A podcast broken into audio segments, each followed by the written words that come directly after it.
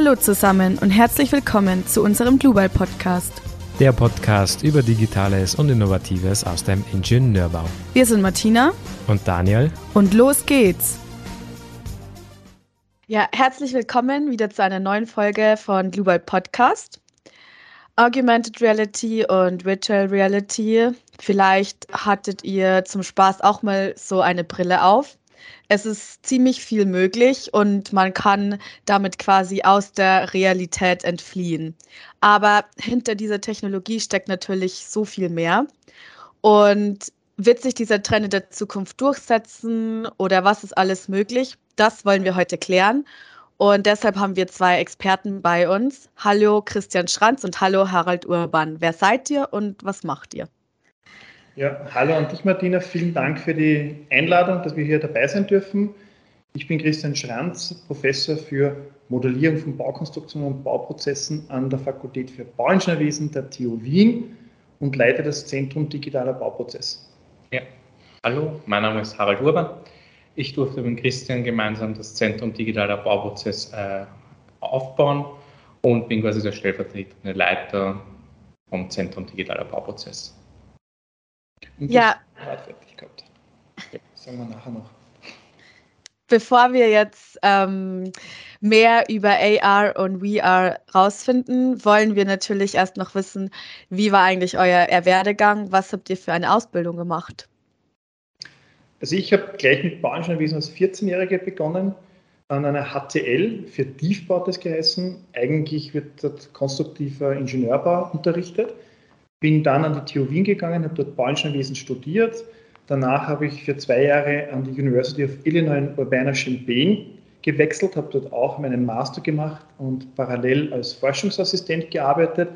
In einem Bereich, der vielleicht für eure Software interessant war damals, nämlich für die Modellierung von Knotensteifigkeiten in Finite-Element-Programmen und zwar halt in Stabwerksprogrammen und habe dort damals viele Untersuchungen mir angeschaut und wie, wie, wie können die Versuche über, rübergebracht werden in äh, Stabwerksprogramme. Danach bin ich wieder nach Österreich zurückgekommen und habe mein Doktorat über Schalentheorie, über Stabilität von Schalen an der TU Wien fortgeführt, bin dann hier geblieben und habe dann äh, sozusagen mich dann später in Baukonstruktionen habilitiert. Ja, ich habe genauso begonnen mit 14, mich für Bautechnik zu interessieren. Ich war bei der HTL und zwar Abteilung Bautechnik, Umwelttechnik und habe dann gleich aufbauend dann an der Fak äh, Fakultät Bauingenieurwesen an der TU Wien Bauingenieurwesen studiert und habe jetzt vor kurzem auch mein Doktoratstudium abgeschlossen. Bin auch äh, zertifizierter Trainer von Building Smart Österreich, Austria und ja, das ist zu meiner Person mal. Vielleicht nur kurz erklären, ich bin mir nicht sicher, ob HTLs in Deutschland bekannt sind. Nee.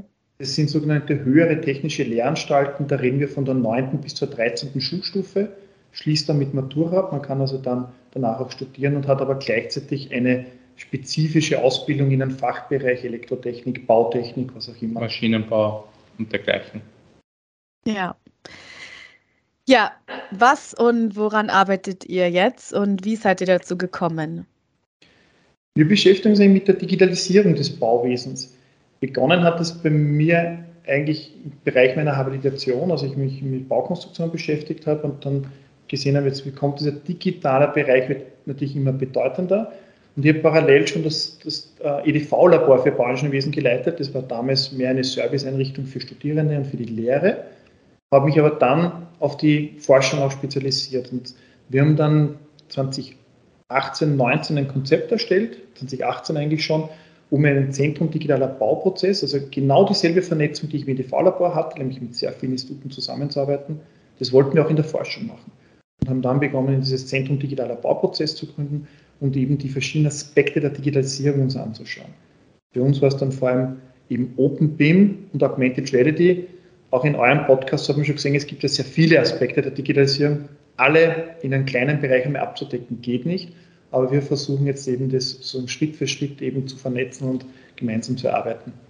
Ja, also Christian hat es eh schon vorher erwähnt, wir haben drei konkrete Punkte, eigentlich äh, OpenBIM äh, und OpenBIM Ausbildung. Da haben wir auch einen Ausbildungskurs äh, äh entwickelt.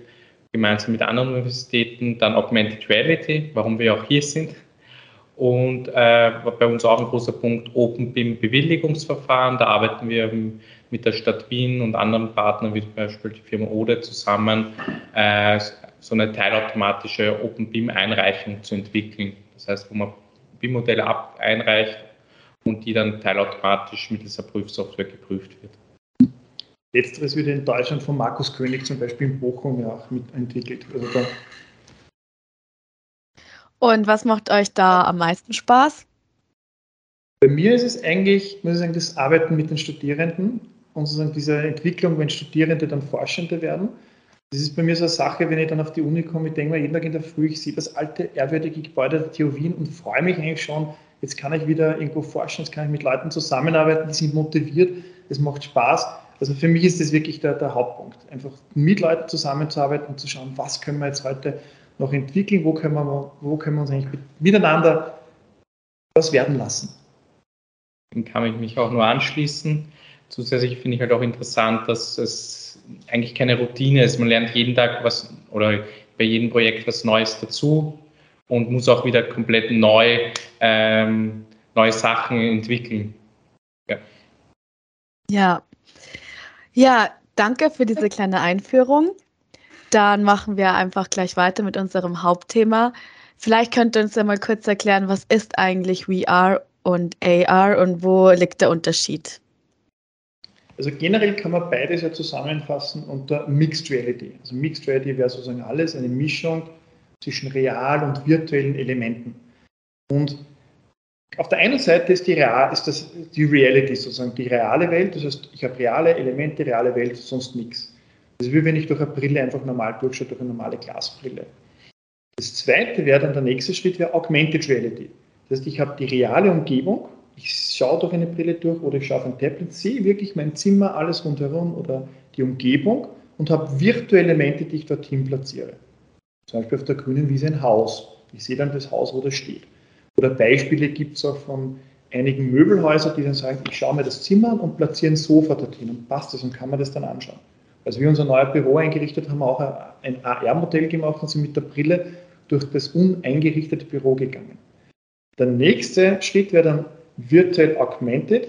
Das heißt, ich habe da eine, ich habe eine äh, virtuelle Umgebung und habe aber sozusagen reale Elemente, die ich reinplatziere, also Fotos, Bilder von realen Elementen. Dann wäre Virtual Reality, das ist alles virtuell.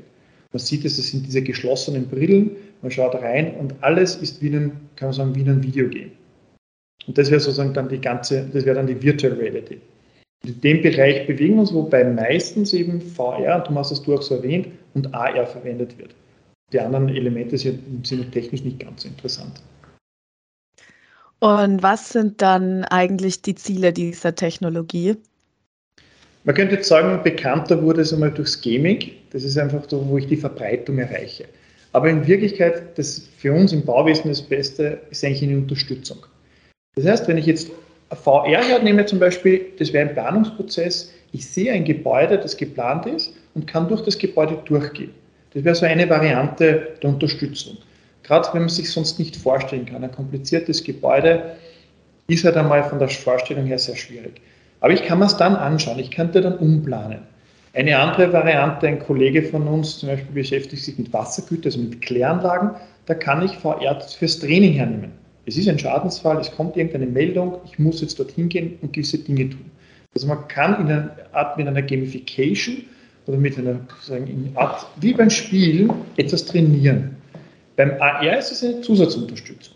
Vor Jahren, als ich da begonnen habe, hat ein, ein, ein Doktoratstudent damals, der hat auch in Deutschland bei der Firma Seele gearbeitet, diese Glas, der Glashersteller, und die haben gesagt, ah, das ist super, wenn wir irgendwo was montieren und dieser Vorgang wird aber selten gemacht, dann könnte ich mir mit AR ein Manual einblenden lassen und schrittweise zeigen, was muss ich als nächstes machen. Das heißt, es ist eine Unterstützung. Bei uns, wir werden das dann später vielleicht an einem Projekt dann noch besprechen, äh, war es auch eine Unterstützung auf der Baustelle. Wenn eine Person auf der Baustelle ist, könnte ich mich remote, das ist ein Remote Expert System, dazuschalten lassen und dann quasi interagieren und kann, sehe halt mehr und ich kann der Person auch etwas einblenden. Also ich sehe es ganz klar in der Unterstützung. Das bringt uns wahrscheinlich auf der, sei es auf der Baustelle, aber im Bauprozess überhaupt am meisten? Ja, einige Beispiele haben wir ja schon gehört. Baustelle, aber auch in der Planungsphase. So, ich, ich hätte jetzt nochmal das Thema Anwendungsbereiche, Anwendungsgebiete nochmal neu aufgerollt. Einmal für die Planungsphase, aber auch für die Bauausführung. Könnt ihr uns da mal einige Beispiele nennen, wo jetzt ja, Augmented Reality verwendet wird? Also in der Planungsphase, gerade wenn man jetzt im Büro und ein Modell bespricht, da ist es äh, eigentlich noch, ist es eigentlich Virtual Reality, weil da brauche ich ja mich nicht äh, direkt äh, beim realen Objekt herumbewegen. Das heißt, das schaltet sich mit einer VR-Brille rein. Da gibt es auch Projekte, gerade durch Corona, ähm, dass man Web, äh, Webseminare oder Webmeetings mittels VR macht, wo man Avatar hat und dergleichen. Das geht auch in Richtung, äh, wo gerade eine Social Media Plattform da gerade aktiv ist und mit dem Wort Metaverse. Äh, aber in der Planungsphase kann man vor allem äh, mit VR-Brillen, wenn man dann noch wirklich auf die Baustelle geht. Kurz unterbrechen? Ja. Weil ein Ding, ich kann mich erinnern, wie wir begonnen haben, haben wir uns ja ein, ein, Beispiel gesehen, nämlich von der von FCB, das ist ein großes Planungsbüro in Österreich, das auch in diesem Bereich tätig war. Ich hoffe, man darf Namen nennen und macht jetzt keine Werbung dafür. Ich bin mir sicher, die verwenden Kluber. Ja, wollte ich gerade sagen. Die. genau. Ist unser Begriff. Ja, und die hatten ein Beispiel, wo zwei, drei Planer dann ein Tragwerksmodell vor sich hatten mit einer VR-Brille und an diesem Beispiel gemeinsam dasselbe Beispiel gesehen haben und diskutiert haben, wie machen sie dort die Bewährungsführung bei so einem komplizierten Knoten. Man kann es auch mit AR machen. Äh, es ist halt hardware-technisch gerade leichter mit VR, weil äh, in der Planungsphase sobald man auf der Baustelle kommt, ist natürlich AR interessant, weil da geht es auch darum, wie kriege ich mein Modell auf die Baustelle.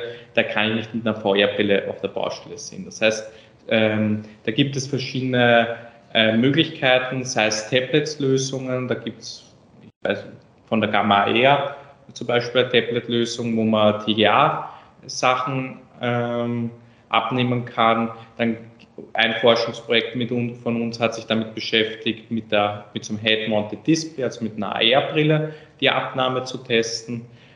Genau. In der Planungsphase vielleicht noch erwähnt, wo auch noch AR verwendet wird und VR ist auch bei Marketingzwecken, also bei Messeständen oder Kundentransport. Wir haben zum Beispiel in Österreich einen größeren Ziegelhersteller und der, und die hatten, die haben nicht nur Hausziegel hergestellt, sondern ja auch für den Garten und dergleichen Dekoziegel. Und da hat immer der, der Verkäufer musste wirklich die Ziegel ja mitnehmen. Das kann man natürlich erleichtern, indem man es einfach virtuell hat und der Kunde kann sich die, kann sich das, die Produkte anschauen. Also gerade beim Produktverkauf jetzt verwendet.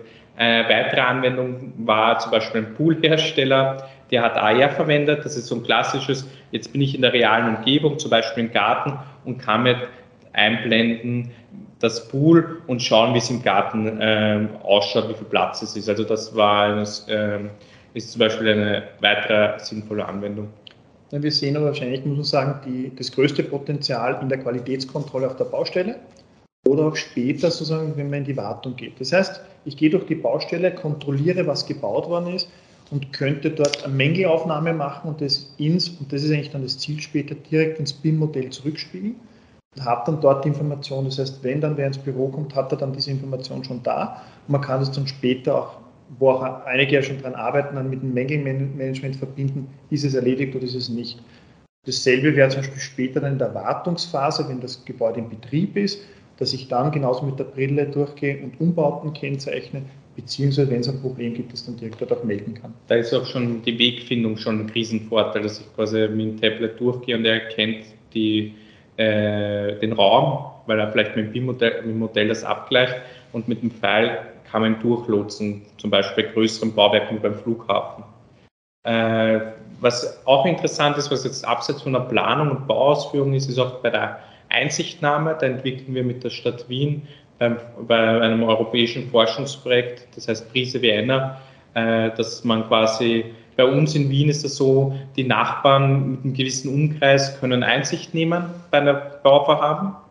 und wir entwickeln da, dass das früh in Zukunft im BIM eingereicht wird und dass dann mit AE auch dargestellt wird, weil für uns sind zwei Linien am Plan eine Fachsprache und wissen, okay, das ist eine Wand. Das ist aber bei vielen ähm, Bürgern das Problem, dass das immer der Referent, also der von der Baubehörde, das genau erklären muss, den ganzen Plan. Und wir hoffen, dass wir das mittels 3D-Darstellung, mittels AR-Darstellung so diese, diese technische Hemmschwelle oder Barriere äh, reduzieren und das für den Bürger auch klarer ist. Ich muss man sagen, bei der digitalen Baueinrichtung sehen wir ja zwei Use Cases, Anwendungsfälle. Einerseits für die Behörde, die sich dort anschauen kann, sind eigentlich die Vorschriften eingehalten. Das wäre auch visuell dann darstellbar. Und das Zweite, ich weiß nicht, äh, ob Sie einmal in der Schweiz schon gesehen habt, wenn ein neues Gebäude gebaut wird, so ein Einfamilienhaus. Wie ich das erste Mal mit dem Motorrad dann durch die Schweiz gefahren bin, auf einmal sehe ich da ein Grundstück und es sind lauter Stangen herum im Boden gesteckt. Und die quasi sollen diesen Umriss darstellen. Das wäre natürlich eine andere Version, wenn ein, ein Bürger, eine Bürgerin sozusagen ein neues Gebäude oder ein neues Grundstück sieht, da soll was gebaut werden, dass sie vielleicht das Gebäude schon in 3D sieht. Das wäre eine, ein möglicher Anwendungsfall. Man geht vorbei und sieht das virtuelle Gebäude neben den realen und kann sich es besser vorstellen. Manchmal kommen ja Einsprüche oder Beschwerden ja, weil man ja eigentlich gar nicht weiß, wie es ausschaut. Und wenn man es dann eigentlich gesehen hätte, sagt man ja, eigentlich ist das nicht schlimm, sondern das ist eigentlich eher eine gute Sache. Und so kann man sich das dann besser vorstellen. Das wäre so eine Möglichkeit. Und an dem arbeiten wir einfach zu schauen, welche Anwendungsfälle gäbe es und welche möchte dann auch die Stadt Wien dann umsetzen. Super. Ja, spannende Einblicke spannende Einblicke. Also AR als unterstützender Prozess, also unterstützender Prozess in der ganzen Bauplanungsphase von der Planung bis hin zur Ausführung, bis hin zur Dokumentation, aber auch für die Behörden hinsichtlich der ja, technologischen Hardware-Voraussetzungen. Was brauche ich denn alles, um AR machen zu können? Also da gibt es grundsätzlich ja zwei Systeme. Wir haben es vorher eh schon kurz erwähnt. Man kann ein normales Smartphone-Tablet verwenden oder eine AR-Brille. Beide haben ihre Vor- und Nachteile.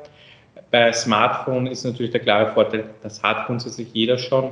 Man ist natürlich, es ist ein anderes Gefühl, wenn man durch eine Brille schaut und virtuelle Elemente sieht, als wenn man ein Tablet in der Hand haltet und dann Ergänzungen macht. Hardware-technisch funktionieren sie unterschiedlich in der Hinsicht, dass halt verschiedene Sensoren verwendet werden. Zum Beispiel bei Brille, äh, beim Smartphone wird vor allem äh, Feature Detection, Change Detection verwendet. Bedeutet, wenn ich jetzt, ich nehme ja quasi mit der Tablet die Umgebung auf mit der Kamera und die Kamera erkennt mit einem Algorithmus Kanten und, und Formen und kann quasi, wenn ich mich jetzt bewege, äh, erkennt es, ob, diese kan äh, ob sich das verschoben hat. Und so kalibriert es das Modell nach, dass man das Gefühl hat, das Modell bleibt äh, stabil im, im Raum.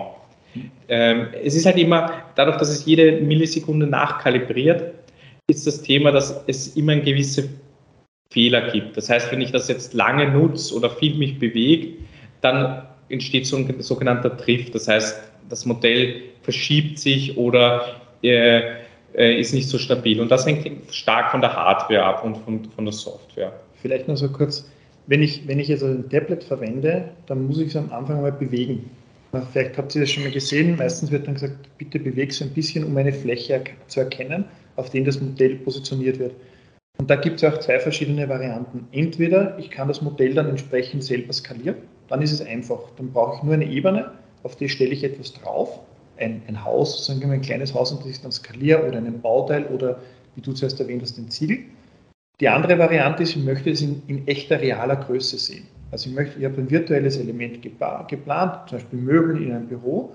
Dann muss ich mir überlegen, wie lokalisiere ich, wie positioniere ich dieses virtuelle Modell.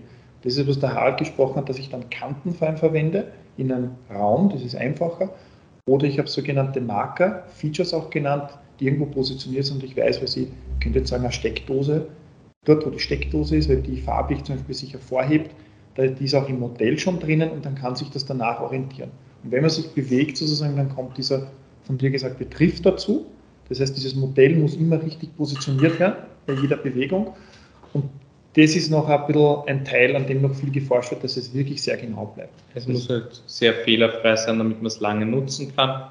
Ähm, ja, bei der Brille verwendet man zusätzliche Hardware, so eine Graustufenkamera und äh, Infrarotsensoren. Das heißt, die Brille erstellt automatisch auch eine Punktwolke äh, von, der, von der Umgebung, kann sich so mittels beschleunigt mit anderen Sensoren einfach, weiß sie immer, wo sie sich befindet und wie sie sich bewegt. Das ist e-, extrem relevant, damit man das Gefühl hat, das Modell bleibt dort, wo man es platziert hat.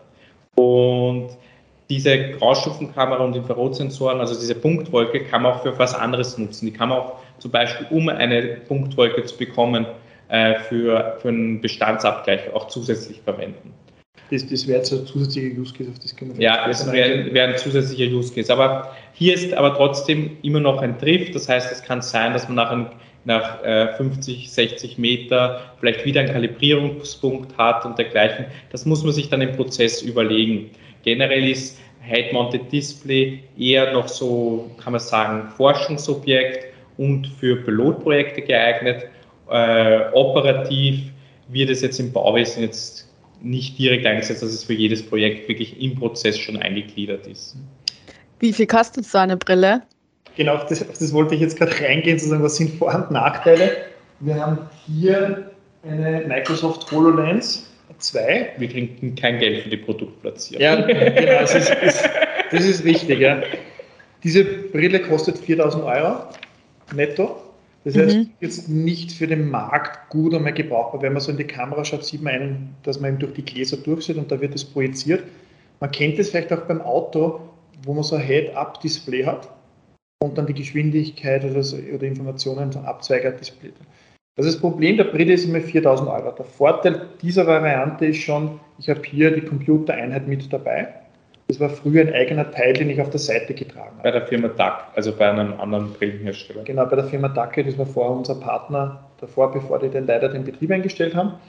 Also die 4000 Euro ist jetzt nicht wenig. Als wir das in den HTL-Lehrer gesagt haben, hat er gemeint, naja, die HTL-Schirme haben auch schon Handys von über 1000 Euro, aber trotzdem 4000 Euro, dann muss ich schon einen Use Case haben. Ähm, bei den, der Vorteil ist, ich schaue da durch, du. Der Vorteil ist, ich schaue durch und ich sehe alles rundherum. Das ist der Riesenvorteil. Der Preis ist natürlich noch Nachteil. Und die Hände sind frei, was natürlich für die Baustelle extrem relevant ist. Gerade bei Tablets und Smartphones heißt es eigentlich in manchen Vorschriften, dass sie nicht in Gefahrenbereichen verwendet werden dürfen. Und eine Baustelle ist aber ein Gefahrenbereich. Genau, also kurz, weil du sagst, warum Gefahrenbereich, wenn ich ein Handy habe, manche kennen das, nicht? die Leute geben ein Handy durch und dann tippen und schauen irgendwo und ich habe damals vor einem Jahr oder zwei Jahren einmal gehört, die Geschichte, wo dann am Boden Ampeln montiert waren, damit man die Ampel von oben sieht. Warum? Der Fokus ist ganz klar auf, auf das, auf das Handheld-Device, wie es so schön heißt, das Tablet oder das Handy. Man schaut dann hin und rundherum nimmt man nichts wahr. Also man könnte jetzt sagen, wie bei, wenn ich jetzt zu Martina schaue, die Martina ist im Fokus, der Hintergrund ist blurry. Und so ähnlich wäre es dann hier, dass man den Hintergrund nicht so sieht. Der Daniel wäre jetzt die Variante sozusagen mit der Brille. Man sieht auch den Hintergrund, man kann die Umgebung sozusagen wahrnehmen. Das ist der Nachteil von den Handheld-Devices. Vorteil, die sind viel günstiger und auch wenn ich jetzt ein, ein iPad Pro oder so verwende oder ein Android-Tablet, da bin ich mit 500 bis ein bisschen über 1000 Euro dabei, während ich natürlich bei der Brille wesentlich teurer bin. Was man da auch nicht unterschätzen darf, ist, dass das ja ein Massenprodukt ist. Das heißt, es kommt jedes Jahr eine neue Hardware-Lösung raus mit Erneuerung und Softwarelösung. Das ist ja ähm, eigentlich noch ein Entwicklungsforschungsprojekt, zum Beispiel für die HoloLens, das ist HoloLens 2, HoloLens 1, das war ein Abstand von vier, fünf Jahren, äh, dass die neue Version rausgekommen ist. Das heißt, da arbeitet man noch länger auf einer älteren Hardware, obwohl es schon neuere Sensoren und dergleichen gibt wir müssen also sagen, unsere Hoffnung liegt jetzt, das darf eigentlich gar nicht laut sein, wenn wir über Datenschutz reden bei Apple und Google, dass die vielleicht eine Variante rausfinden, die leistbar wird. Weil dann wird es für die Masse unter Anführungszeichen leistbarer. Jetzt in einer Variante von 4000 Euro wird, so wird es sich nicht in die breite Masse mehr durchsetzen, aber die HoloLens 2 ist auch nicht dazu gedacht, dass jeder kauft. Die kann man auch nicht einfach im Shop nebenan kaufen, sondern als Forschungsobjekt, dass sich das dann weiterentwickelt und man dann auch entsprechend die Anwendung gibt. Wobei bei der Firma, äh, bei der Firma Dackel gab es einen konkreten Anwendungsfall, da lohnt sich das dann auch. Das war bei den Ölplattformen. Die hatten so ein Remote-Expert-System, äh, dass man von der Ferne sich zuschalten kann und sehen kann, was der andere sieht und konnte man Pins setzen. Und dann bei einer Ölraffinerie in der Ferne lohnt sich das auch, so eine Anschaffung, weil der Experte sitzt meistens woanders und wenn das steht, auch wenn es nur Stunden sind, sind das, ist das eine Menge an Geld.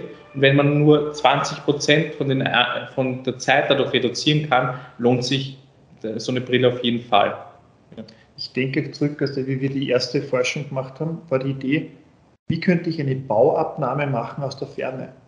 Also, dass ich jetzt nicht zu einer Baustelle hinfahre, hinfliege, die weiter weg ist, sondern eine Person vor Ort setzt die Brille auf, kriegt Informationen, geht durch und ich habe den Remote-Experten zugeschaltet und der spricht und sagt, schau mal dorthin, okay, kontrolliere mal das. Dann erspart sich dann die Reisekosten. Das war auch zu einer Zeit, wo wir Webmeetings noch nicht so üblich waren, wie wir es jetzt haben, sondern davor. Aber es ist eine Sache, wo das dann sich dann auch lohnen kann. So dieses Remote, damit man sich vielleicht besser vorstellt, es gibt ein Video unserer Website, das hat man ja verweisen. du willst Werbung machen für die Website? Nein, es ist, äh, ist, glaube ich, leichter zu verstehen, was wir damit meinen, weil es, äh, es dort auch, dass du in den Third-Börsen-Modus wechseln kannst. Ja, ich glaube, ja. da müssen wir eigene Erklärung sozusagen machen. Genau. Wenn, wenn ihr wollt, also können wir darauf eingehen.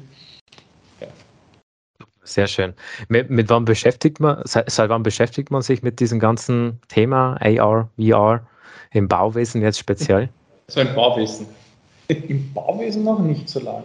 Also wir haben ja 2019, 18, 19 begonnen. Mhm. Da haben wir eigentlich gar nicht so viel gefunden. Wir haben gewusst, dass eben manche Firmen sich ein bisschen probieren, da rein zu interessieren.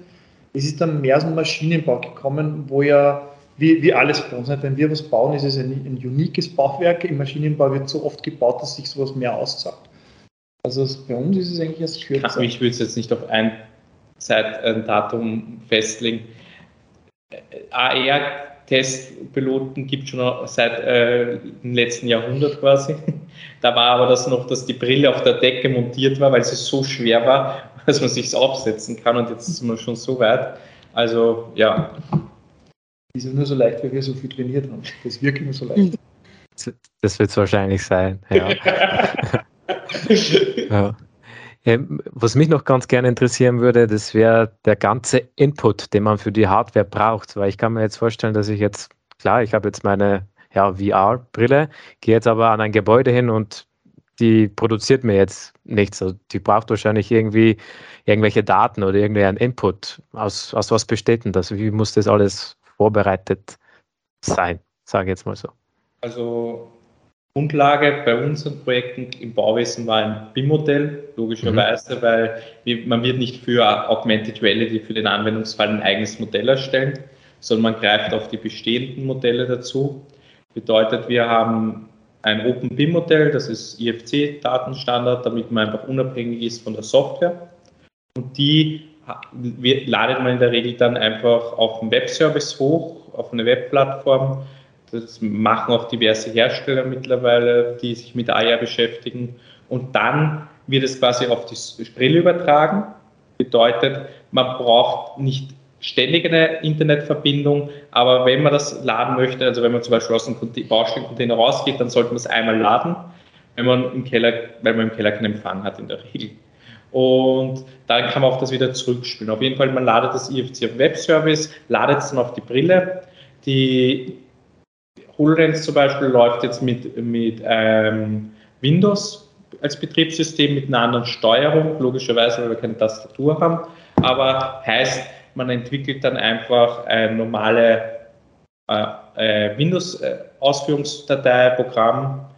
Das, haben, das wird äh, mit Spiele-Engine gemacht, also einerseits mit Unity oder Unreal Engine.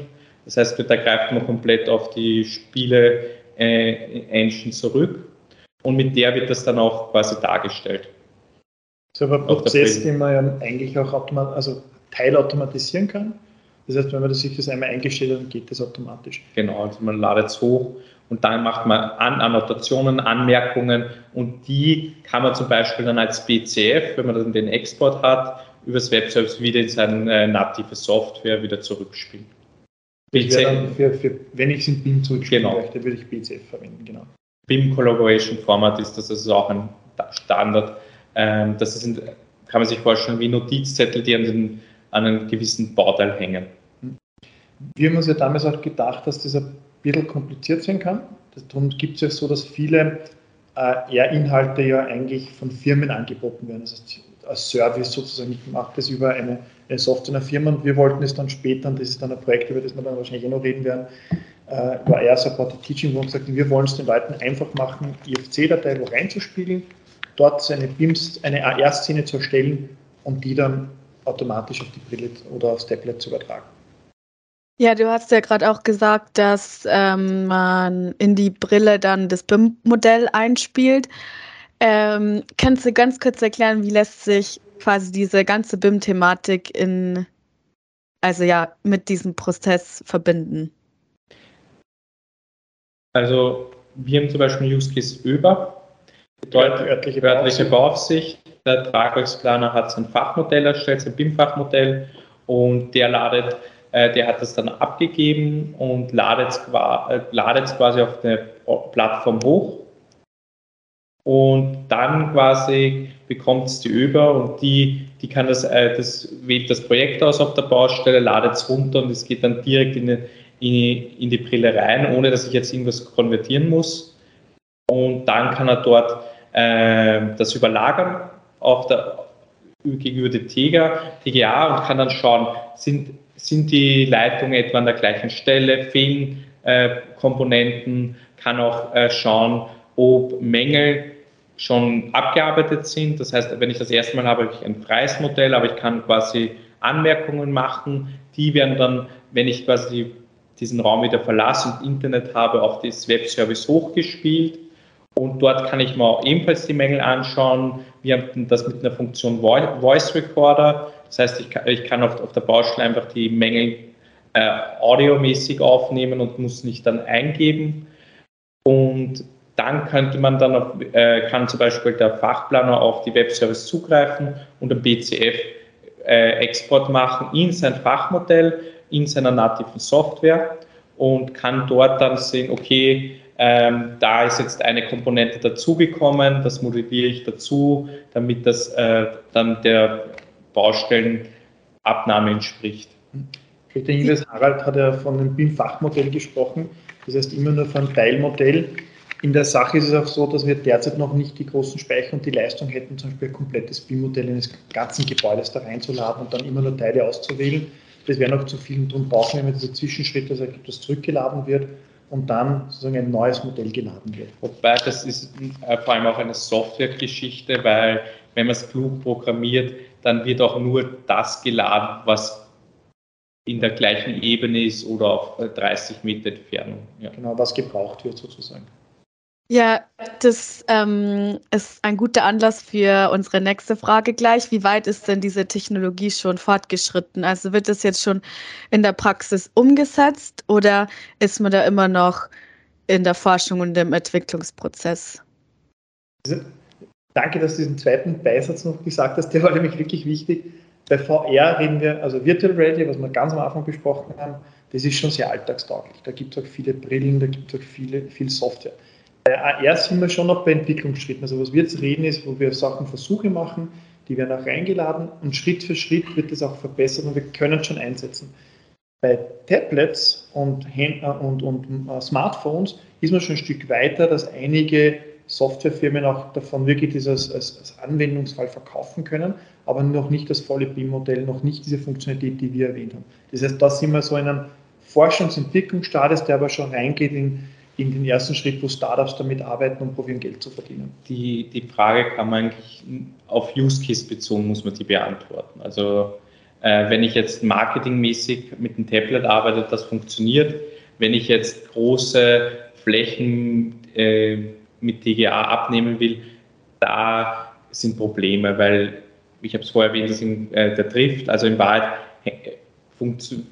fällt die Technologie mit dem Tracking, dass das genau dort stabil bleibt, auch wenn ich lange Strecken zurücklege. Und da ist noch, äh, sind wir komplett in der Forschung und Entwicklung bei Head-Mounted Display. Also ähm, hängt es quasi schlussendlich daran, was man mit der Brille macht, ob man sagt, ja, man kann es sofort verwenden oder nein, da gehört noch Forschung und Entwicklung rein. Ist das Bewusstsein bei der Baubranche schon da, dass diese Technologie schon zu benutzen möglich ist. Ich kann mich erinnern noch aus der vergangenen Praxiszeit, dass wie ich mal gesagt habe, ja, mit dem Tablet auf der Baustelle gehen, dann ist man doch richtig ja, weit voraus. Dann haben die mich alle ausgelacht, die haben gesagt, die haben ihr ganzes Leben lang noch nie einen mit dem Tablet auf der Baustelle gesehen. Und wenn jemand kommt, dann ist er nicht mehr ganz sauber. ist, ist das immer noch so oder hat sich da wirklich etwas während dieser Zeit getan? Also in der, in der örtlichen Bauaufsicht, da ändert sich schon etwas, weil, die, weil ja viele Informationen, es gibt auch schon viele Apps, also Softwareprogramme, die gewisse Mängelaufnahmen ermöglichen, noch nicht, so mit, noch nicht vollständig mit AR, wie wir uns das vielleicht einmal wünschen oder wo wir in Zukunft schauen. Es hat sich getan. Als wir vor drei Jahren, vier Jahren das Projekt begonnen haben, kann ich mich erinnern, als dass der Hersteller von Dacre, da haben wir mit dem Programmierteam direkt zusammengearbeitet, gemeint hat, in fünf Jahren hat jeder Brille drauf und, und verwendet eine Brille auf der Baustelle. Und ich habe gesagt, hm, du kennst die Baubranche nicht. Die ist da wesentlich konservativ, es muss funktionieren, weil wir Einzelbauwerke bauen und die müssen lang funktionieren. Und da war klar, auch hier müssen wir aufpassen, es dauert einfach eine Zeit. Was wir aber schon sehen, ist, dass, dass äh, auch Baufirmen bei uns schon anfangen, sozusagen das in den Fokus zu kriegen, sondern wir interessieren uns auch, also die größten Baufirmen in Österreich, zum Teil auch in Deutschland tätig ist, Strabag Bohr zum Beispiel, die arbeiten schon an verschiedenen AR-Apps und wollen das in Testweise immer wieder einsetzen. Es sind auch ein paar mittelständische Bauunternehmen, die einfach sagen, wir wollen das BIM-Modell auch visuell auf der Baustelle nutzen. Das heißt, das, diese, wie sagt man, Awareness, die Aufmerksamkeit, der Fokus geht schon in die Richtung, aber natürlich hätten die gern Produkte, die auch funktionieren. Das kriege ich beim Tablet hin. Bei der Brille dauert es, glaube ich, noch ein bisschen, aber die Brille ist halt der, der größere Fokus dann, wenn das einmal wirklich in die Breite geht. Weil es halt wirklich dann äh, hands-free ich auf der Baustelle gehen kann mit einer normalen Brille. Und welche spannenden Forschungsprojekte hattet ihr schon? Wenn ich jetzt so nachdenke, wir haben ja so ein paar Dinge, weil bei uns war immer so der Fokus, wir wollen BIM auf die Baustelle, sagen wir, bringen. Ähm, und Andererseits, der Haller erwähnt, gerade im Open BIM-Bereich gab es ja am Anfang noch nicht so das Funktionalwissen. Das heißt, ich kenne zwar die Software, aber wie geht so ein BIM-Prozess wirklich? Und darum haben wir eben mit BIM CERT ein Zertifizierungsprojekt entwickelt, das jetzt gerade, wo wir sehr intensiv mit Building Smart Deutschland arbeiten, um das auch in Deutschland, sozusagen diese Weiterbildung dann rauszubringen. Dann war es so, dass wir in diesem Zuge dann ARAG Bau, das war eigentlich unser erstes größtes Projekt, äh, Augmented Reality für die Abnahme und Qualitätskontrolle auf Baustellen. Das war auch das, der Bereich, wo wir uns dann mit den Brillen beschäftigt haben, mit Tablet. Mit Brillen vor allem auch mit dem Remote Expert System. Ähm, auf das, wenn Sie wollt, können wir dann noch ein bisschen reingehen. Dann im Zuge dessen entstand dann äh, IR Supported Teaching und im Bereich von Prise Wiener, also der digitalen Baueinreichung, da wollen wir eigentlich auch Augmented Reality reinbringen, nämlich was können wir dort mehr schaffen. Bei ARAG Bau war in meinem Fall, du hast es erwähnt, auch den, das Remote Expert System. Du hast zuerst den Begriff auch reingehabt, diese Third-Person-Führung. Das ist vielleicht ein interessanter Bereich. Wir haben zuerst gesprochen. Wenn ich die Brille aufsetze und die Umgebung mir anschaue, dann wird die Technologie, die mein Modell positioniert, auch verwendet, um die Umgebung zu scannen. Das heißt, ich bekomme auch ein 3D-Modell von der Umgebung. Der Vorteil ist, wenn jetzt zum Beispiel der Daniel im Büro sitzt und die Martina bewegt sich auf der Baustelle, mit der Brille herum, dann kann der Daniel einstellen, ich kriege jetzt die gleich, das gleiche Bild, das die Martina hat. Das heißt, dasselbe in der Brille, was die Martina hat, sieht auch der Daniel. Und dann kann er aber sagen, wo bewegt sich die Martina gerade und stellt um auf die Third Person, auf die dritte Personenansicht. Und dann geht das Bild raus. Ich sehe quasi die Person, die sich bewegt und das eingescannte Modell rundherum.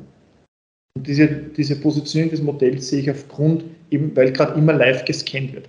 Und da ist eben der, der, Vorteil, dass ich dann sozusagen, das war das Spannende auch bei uns, wie kann man es einsetzen, dass dann Daniel sagt, warte mal, da ganz rechts, wenn du dich nochmal umdrehst, da war doch eine Stütze, schau doch einmal dort genauer hin. Das heißt, der Daniel kann das dann verwenden, um die Martina zu, sozusagen herumzuführen und sagen, da habe ich was gesehen. Das war für uns eigentlich wirklich ein toller Teil, weil wir gesagt haben, das können wir auch verwenden für, wir haben es damals genannt, für die DGA-Abnahme dass wir so die technische Gebäudeausstattung dann kontrollieren. Äh, eigentlich wollten wir ja die Bewährung kontrollieren. Da sind wir drauf gekommen, Bewährungsstäbe könnten zu dünn sein, dass man da wirklich den Unterschied gleich erkennt. Da gehen wir aber davon aus, dass es in Zukunft auch möglich ist. Das waren so eigentlich die Themen. Ne? Ja. ja. Wow, das ist, das ist, wirklich beeindruckend. Also eine ja, komplett innovative Dokumentation oder auch Kontrolle des jeweiligen Baufortschritts Das ist wirklich sehr spannend. Wo, wo, wo seht ihr denn noch äh, wirklich große Chancen und Vorteile bei der Anwendung von AR? Mhm. Dass man das, also das haben wir jetzt schon zweimal erwähnt, aber dass das BIM-Modell wirklich auf die Baustelle kommt und dann mhm. genutzt wird. Weil mittels AR kann ich, habe ich eh vorher erwähnt, Informationen gleich wieder ins BIM-Modell zurückbringen und das bringt einfach der ganzen, in der Bau, im Baugewerbe einen riesen Vorteil, weil ich schaffe es, das BIM-Modell über die Ausführungsphase weiter zu befüttern mit den Informationen, dass dann zum Facility Management kommt. Vielleicht ein Teil, wir, haben nämlich gerade Publikation eingereicht gehabt beim Baustein, die, die du noch nicht gesehen hast, weil die, noch nicht, die hoffentlich wird es veröffentlicht. Und da ging es zum Beispiel darum, dass wir sagen, was ist eigentlich der Vorteil von AR gegenüber der, einer konventionellen Baukontrolle? Und man ist auf der Baustelle sehr schnell, man macht ein paar Bilder, man schreibt es zusammen, aber später muss ich es noch einmal überführen. Das heißt, ich muss es dann, irgendwann muss es abtippen, irgendwann muss es dann digital abspeichern. Der Riesenvorteil da ist, dass dieser Prozess automatisiert dann erfolgen kann. Das heißt, was ich dort aufnehme, wird zurückgespielt in mein Modell. Du hast zuerst erwähnt, zum Beispiel auch die Bauabnahme, dass ich zum Beispiel sage, diese Bauteile sind jetzt schon fertig und das kann dann später automatisiert in eine Abrechnung dann auch übergeführt werden. Und dieser Teil, dass der, der Schritt danach nicht mehr notwendig ist, sondern im Modell da ist und ich es kontrollieren kann, das sind eigentlich ein Riesenvorteil. Das sind eigentlich die Ersparnisse. Super. Mit Chancen und Vorteilen gehen auch gewisse Herausforderungen einher. Wo seht ihr denn jetzt aktuell die größten Herausforderungen dieser Technologie? Äh, einerseits in der technischen Sicht als auch in Prozesssicht. Also in technischer Sicht haben wir eh vorher erwähnt, das Tracking muss äh, besser sein, äh, die Zuverlässigkeit beim Tracking und soll, muss besser werden. Auch ein Thema ist bei Head-Mounted Display, dass wir das Thema haben, dass dadurch, dass wir einen Infrarotsensor verwenden, natürliches Licht, also direkte Sonneneinstrahlung, ein bisschen negativ ist. Also es verliert gegen die, gegen die Sonne, dieser Sensor. Heißt, wir verwenden das vor allem im Indoor. Es gibt Möglichkeiten mit GPS. Das wäre jetzt mal äh, Prozessbetracht, äh, technisch betrachtet. Da gibt es noch einige Punkte. Prozessmäßig ist natürlich ein Thema dann äh, Bausteinsicherheit.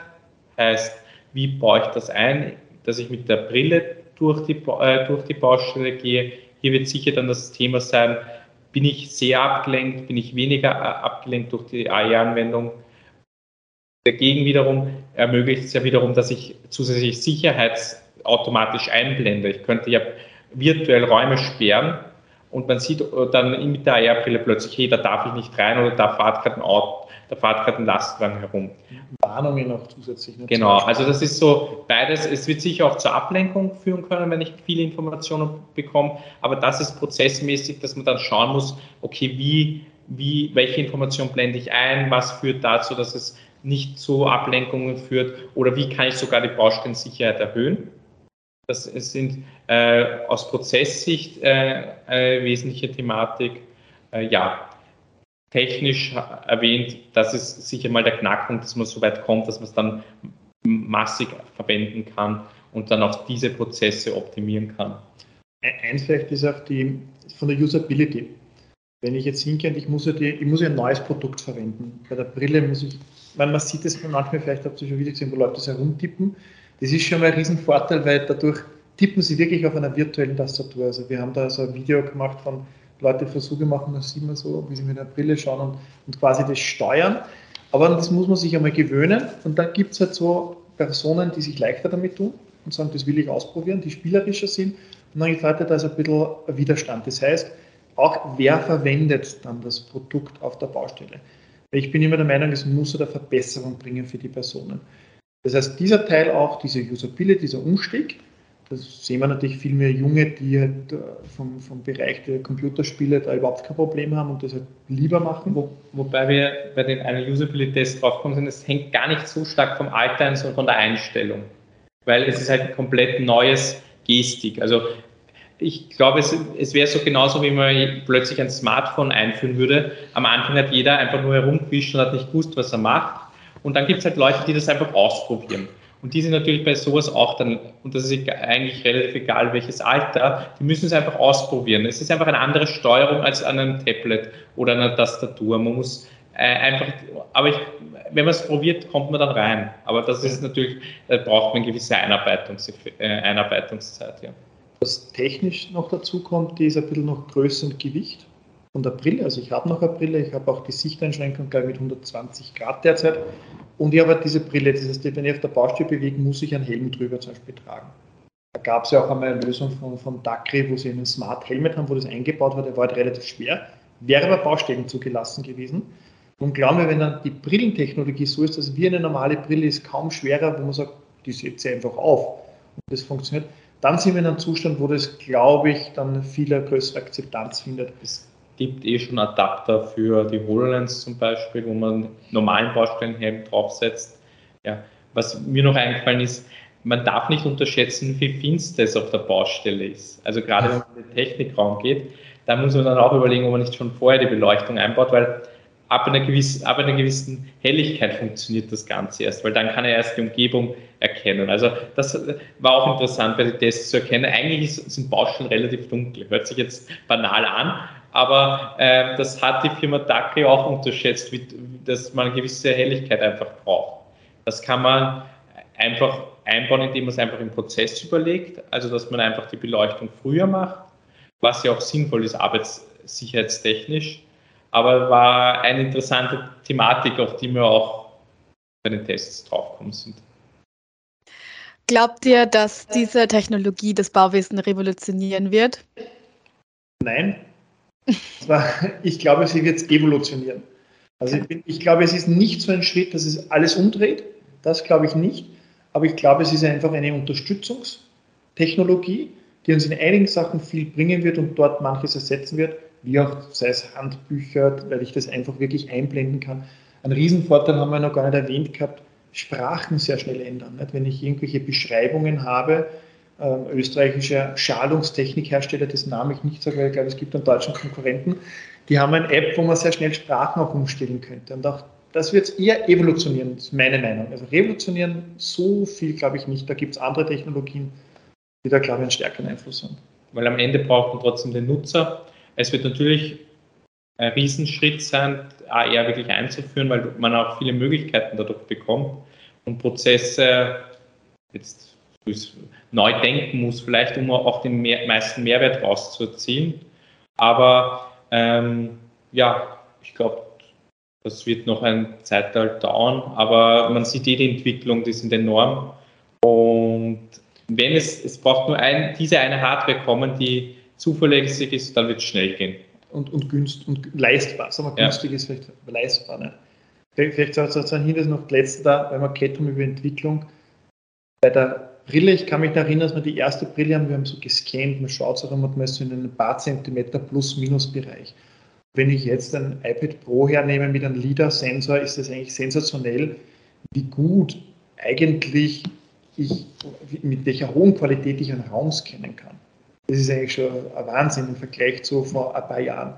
Daher glauben wir schon, dass das eine Sache sein kann. Ja, also morgen wird es nicht sein, aber es wird, es braucht nur ein größerer und die großen Hersteller sind ja komplett fokussiert und sehen das als einige als das nächste Ding nach dem Smartphone. Also. Da, da fällt mir gerade eine Geschichte ein, weil das, wie ich das erste Mal AR gesehen habe, hat es eigentlich ein Freund mir gezeigt, weil er mit dem iPhone einmal hergezeigt, also live gesehen hat, wo er gesagt hat, suche einmal nach Tiger in Google und du hast auf einmal die Möglichkeit, bei den neuen iPhones dieses AR-Modell dir einen Tiger darstellen zu lassen im Raum. Also das ist auch so ein einfaches Bild oder ein anderes Tier, das irgendwann nicht. Ähm, habt ihr denn manchmal auch Angst davor, was ähm, so eine Technologie, also auch die Digitalisierung eigentlich alles kann? Also mh, nicht ganz. Also bei zwei Punkten habe ich ein bisschen Angst, sage ich mal so. Das erste ist die falschen Erwartungen. Wir merken immer wieder auch in unserem Kolleginnen- und Kollegenkreis, wir reden mit Leuten, die sagen, die KI kann das und AR kann das schon. Also die Erwartung dass das alles schon kann. Oder vor ein paar Jahren, wenn ein Chef einer, einer Firma gesagt hat, ich möchte ein BIM-Modell, weil das kann alles. Und wir wissen, na, die Technologie ist in vielen Schritten noch nicht ganz so weit, sondern wir entwickeln uns gerade rasant, aber es kann es noch nicht. Also die falschen Erwartungen, das ist ein Punkt, zu hohe Erwartungen reinsetzen. Das Zweite, wo ich schon ein bisschen äh, skeptisch bin, ist eben der, die riesige Datenmenge, die anfällt. Das heißt, ich muss dann intelligent mit dieser Datenmenge dringen. Man sagt halt sehr schnell den Begriff Big Data, aber man macht sich keine Gedanken, was mache ich mit diesen vielen Daten? Wie kann ich das sinnvoll und verantwortungsvoll einsetzen? Weil dieser Punkt schon, wenn ich digitalisiere, wenn ich äh, mit der Brille gehe, ich scanne ja sehr viel, ich sehe ja sehr viel, ich muss auch dann schauen, was davon wird gelöscht, was davon brauche ich nicht mehr, dass ich das dann rausfiltere, was gebraucht wird. Ja. Also Angst, Angst nicht. Man muss nur aufpassen, wie, das, wie es dann von äh, Leuten genutzt wird. Aber Angst in der Hinsicht nicht. Am Ende wird die Technologie sich durchsetzen, die ein Mehrwert, wo die meisten in der Gesellschaft ein Mehrwert von dieser Technologie sind und die wird sich einfach durchsetzen. Und da ist Angst das Fall, der falsche Begriff. Man sollte einfach schauen, wo könnte es falsch verwendet werden und dagegen Maßnahmen treffen, gegebenenfalls. Aber das ist eher agil. Das kann man nicht davor, weil man vorher ein Konzept, meistens wird dann eine Technologie ganz anders genutzt, als was man sich vielleicht vor fünf Jahren, da ist es äh, gedacht hat, da ist es viel schnell, viel wichtiger, schnell zu reagieren, wenn es dann verwendet wird und nicht jetzt im Vorhinein Schwarzmalerei oder Angst vor einer neuen Technologie zu äh, kreieren quasi. Als ausgebildeter Mediator, lieber Harald, muss ich natürlich widersprechen. Natürlich sind Ängste auch valide und, und wichtig äh, und sie treten auch aus Angst auf. Ähm, ich glaube, gerade bei Digitalisierung passiert so viel, dass in Forschungsethik oder auch Technologieethik wichtig ist, dass man wirklich dann auch mitdenkt, was kann damit passieren und diesen Teil immer im Fokus halten. Aber da ist sozusagen seine Jugendlichkeit ist angstfreier als meine wahrscheinlich. Ja. Und wie glaubt ihr, wird die Zukunft im Bauwesen allgemein aussehen? Ich glaube vernetzter. Also das ist sicher ein Teil, wo viel mehr jetzt Daten vernetzt und genutzt werden können.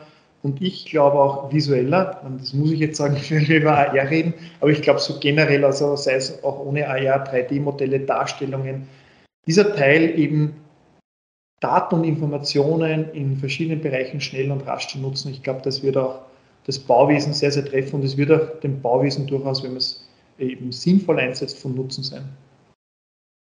Musst nichts dazu sagen. Nein, ich kann mir auch noch nicht viel ich muss ihm einfach zustimmen. Leider nein. Nicht vielleicht ein Boss bin. Nein. nein, es wird sicher interessant, wie die Unternehmen mit ihren Daten umgehen. Auch interessant, wie, ich sehe das jetzt nicht, wo schon große Softwareprodukte gibt, aber für kleinere äh, Anwendungsfälle entwickeln mittlerweile auch Bauunternehmen ihre eigene Software für so Nischensächen, um sich einfach von der Konkurrenz abzuheben. Und das wird sicher noch stärker zunehmen. Da wird dann die Frage sein, wie können KMUs damit umgehen oder wie kann man da auch unterstützend tätig sein. Da wird sicher auch teilweise interessant Open Source Projekte. Ähm, ich meine jetzt nicht, dass jetzt so ein Unternehmen, ein Bauunternehmen ein Berechnungsprogramm oder so ersetzt oder so oder ein Modelliersoftware, sondern da geht es eher so um kleine, so kleinere Softwarelösungen, wie zum Beispiel das Aufnehmen von Spritzbetondruck oder dergleichen, dass das automatisch bearbeitet wird. Da merke ich schon, dass da in der Hinsicht auch viel gemacht wird, gerade bei größeren Unternehmen, dass ihre eigene Softwareentwicklungsabteilung stärken. Also in die Richtung wird sich sicher auch die, die Baubranche entwickeln. Und was sagt ihr denn zu der Aussage, wenn ihr jetzt irgendjemanden trefft, vielleicht auch auf der Baustelle und dann sagt er, ja, das haben wir aber schon immer so gemacht, wieso sollten wir das jetzt ändern? Das hat ja funktioniert. Also im ersten Moment habe ich natürlich Verständnis dafür, weil ja, wie gesagt, wir bauen ja Bauwerke, die hoffentlich sehr lange halten und daher ist das Setzen auf traditionellen Methoden nicht ganz so schlecht. Wenn man aber drauf kommt, dass man etwas besser machen kann, dann wäre es ja schade, wenn nicht, wenn wir uns nicht daran orientieren und sagen, wir wollen uns weiter verbessern. Da gibt es immer den Spruch, der Besser ist der Feind des Guten. Ich würde es nicht als Feind sehen, sondern das ist eine Unterstützung, sozusagen sich weiterzuentwickeln. Wir wollen ja auch, dass zum Beispiel ein Kleinkind nicht aufhört bei dem Status und sagt, das habe ich jetzt immer schon so gemacht. Immer ist natürlich beim Kind ein relativ kurzer Zeitraum. Sondern ich glaube, dass es eine Sache ist, es kommt darauf an, das wäre die österreichische Antwort, nicht? Kontextbezogen kommt darauf an, wie man es macht, wie man es sagt. Ich glaube, dass man, es gibt Teile, wo es gut ist, dass man auf traditionellen Methoden bewahrt, aber es gibt eben Bereiche, wo eine Verbesserung eben sichtbar wird. Und wenn es die bringt, dann sollten wir sie nutzen. Wenn ihr einen Wunsch frei hättet, wie würdet ihr dann das Bauwesen verändern? Es kommt, jetzt, es kommt darauf an, sorry. Es kommt darauf an, in welchen, in welchen großen Kontext wir sehen. Wenn wir jetzt bleiben in unserem deutschsprachigen Raum, also im Dachraum, dann würde ich wahrscheinlich reinnehmen, mehr trauen. Es hat auch zu tun mit, mit und versuchen, es hat zu tun mit, mit einer Reise, die wir 2017, glaube ich, gemacht haben. Da hat die Wirtschaftskammer in Österreich eine Reise veranstaltet, Digitalisierungsreise Skandinavien. Weil wir damals gehört haben, Skandinavien ist im Bereich BIM mindestens 200 Jahre uns voraus. So in etwa war die Aussage. Die sind weit voraus. Und wie wir dann dort waren, haben wir festgestellt, die sind uns gar nicht so weit voraus, wie denn auch. Technologisch verwenden dieselben Sachen, aber sie trauen sich mehr. Wir Österreicher und Deutsche neigen zur Perfektion. Wenn was ist, dann muss es gleich gescheit und gut funktionieren. Und das ist gleich bei diesen Bereichen einfach, na, das, manche Sachen, die neu kommen, da müssen wir uns einfach trauen, versuchen und daraus lernen. Das wäre sozusagen mein Wunsch. Ja, also diese Fehlerkultur, einfach zu sagen, ja, wir probieren es und wenn es nicht funktioniert, haben wir was daraus gelernt. Hast du nicht einen eigenen Wunsch? Ich habe natürlich noch einen eigenen Wunsch. Mein Wunsch wäre natürlich, weil ich mich halt auch jetzt, ich komme zwar von der Branchenseite, aber ich beschäftige mich mir mit den Themen jetzt viel mehr jetzt auch schon mit, mit Informatik, äh, IT, Softwarelösungen und Entwicklung. Mein Wunsch wäre gerade, dass man im Dachraum schaut, dass man eine Community zusammenbaut an interessierten Bauingenieure, Schrägstrich Informatiker, die einfach sich äh, bei bestimmten Themen austauschen. Sei es jetzt äh, äh, bei Open Source Projekte, dass man da gemeinsam was löst, weil in Wahrheit haben viele Bauernfirmen nicht das Kapital, dass sie jetzt eigene Softwarelösungen entwickeln, aber sie haben alle die gleichen Probleme und wenn man sich da eigentlich zusammenschließt äh, und sich austauscht, könnte man auch viele Sachen, die jetzt noch nicht digital sind, äh, weiterentwickeln. Das wäre eigentlich das Voneinander lernen. Ein Kollege hat das nämlich einmal gesagt, bei einem selbstfahrenden Auto haben wir das Problem, dass jede Firma eigene Lösung macht und es nicht verrät, was sie gerade gelernt hat. Und dadurch machen alle denselben Lernprozess noch mit durch. Wie gesagt, das ist ein Wunsch. Natürlich steht Konkurrenzdenken oder der, der, die Marktwirtschaft da in der Hinsicht als Natur dagegen, was auch verständlich ist. Aber man sollte sich überlegen, ob man nicht im Dachraum, es kann ja irgendwann eine Konkurrenz aus dem Übersee kommen, die das genügend Geld und Know-how hat, dass sie da auch Sachen technologisch ähm, durchdrückt. Und da wäre natürlich interessant, ob man nicht im Dachraum so eine Community aufbaut, wo Bauingenieure bzw. ITler da zusammenarbeiten und bautechnische Sachen so lösen. Ja, digital.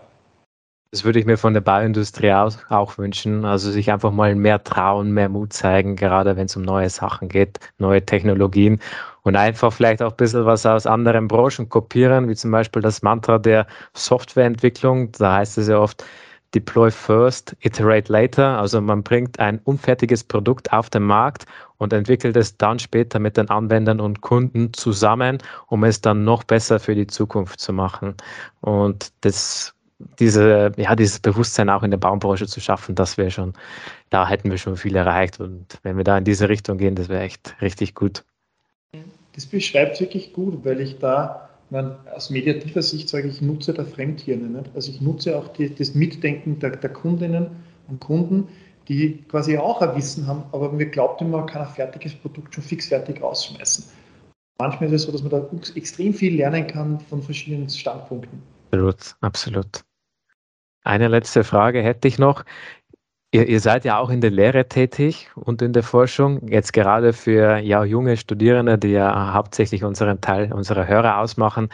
Was habt ihr denn für Tipps, was ihr jungen, angehenden Ingenieuren und Ingenieurinnen mit auf den Weg für die Zukunft geben würdet? Da du mich an die Lehre erinnerst, muss ich sagen, ich habe morgen in der Früh wieder Vorlesung und ich kann gar nicht sagen, wie toll es ist, endlich wieder im Hörsaal zu stehen und mit den Leuten direkt zu interagieren. Also es, man merkt erst wieder, wenn man es macht, was man versäumt hat, was man versäumt hat durch nur Webmeeting und, und Corona-Zeit. Aber zu deiner Frage.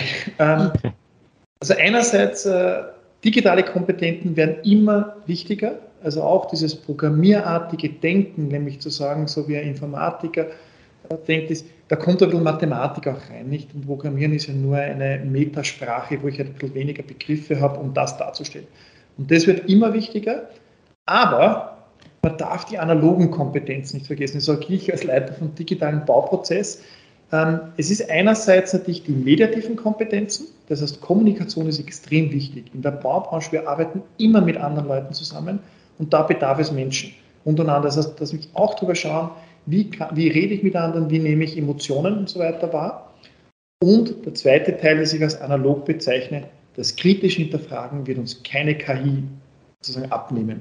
Sondern das ist ein wichtiger Teil, dass ihr immer wieder hinterfragt, Sachen, die ihr tut, die andere machen, dass sich das anschaut und dann durchs Kontrollieren einfach die Sachen versteht. Dieses Verstehen ist eigentlich das schöne Teil. Nicht lernen ist schön, verstehen ist besser, aber schwieriger. Ja, meine Empfehlung wäre, dass man zusätzlich zu seinem fachspezifischen Wissen so gewisses Know-how im IT-Management aufbaut. Und damit meine ich jetzt nicht Programmieren, weil das ist äh, zeitintensiv, sondern nur, dass man mal grundsätzlich das äh, versteht, wie eine IT-Softwareentwicklung funktioniert weil es gibt viel IT-Softwareentwicklung. Wir reden ja nicht von den großen, sondern jedes Unternehmen hat irgendeine kleine Softwareentwicklung.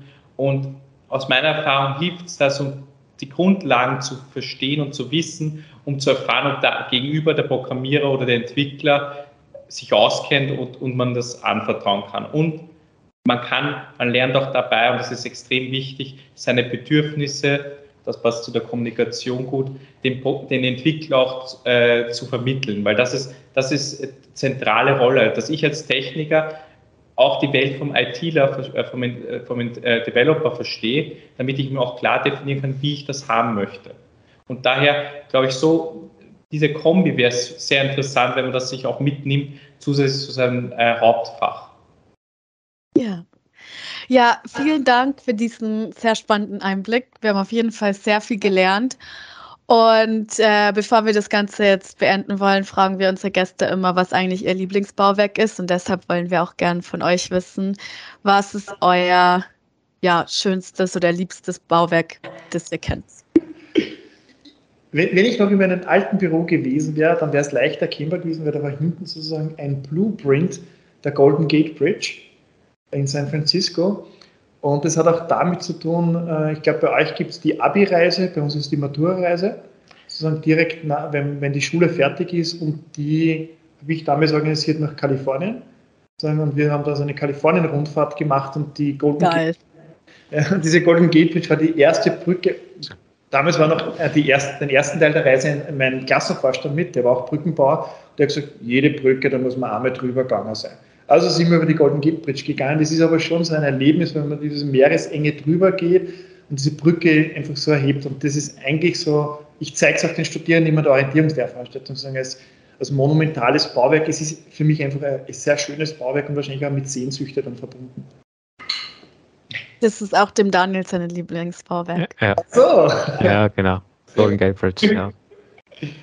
Ich ja, ich habe keine so tolle Geschichte zu einem großen Bauwerk.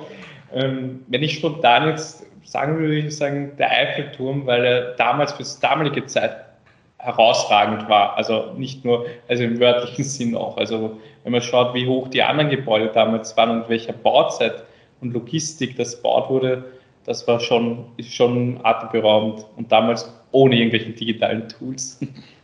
Ja, ja, super. Vielen Dank. Ähm, wir freuen uns, dass ihr bei uns wart. Und ja, wir hoffen, dass es euch auch Spaß gemacht hat. Und ja, bis zum nächsten Mal dann. Vielen Dank an euch. Also mir hat es Spaß gemacht. Ich finde es sehr toll, dass man ein bisschen was präsentieren konnte von unserer Forschung. Wir hoffen, dass man, also ich hoffe es du wahrscheinlich auch, dass wir einen kleinen Einblick geben konnten in AR darfst ruhig das ja. Wir verwenden. Das ist ja. sehr gut. ja, na, das freut uns auf jeden Fall und hat, hat wirklich Spaß gemacht. Vielen Dank für die Einladung und fürs Teilnehmen. Ja. Ja, Dankeschön. Tschüss. Ciao. Tschüss. Tschüss.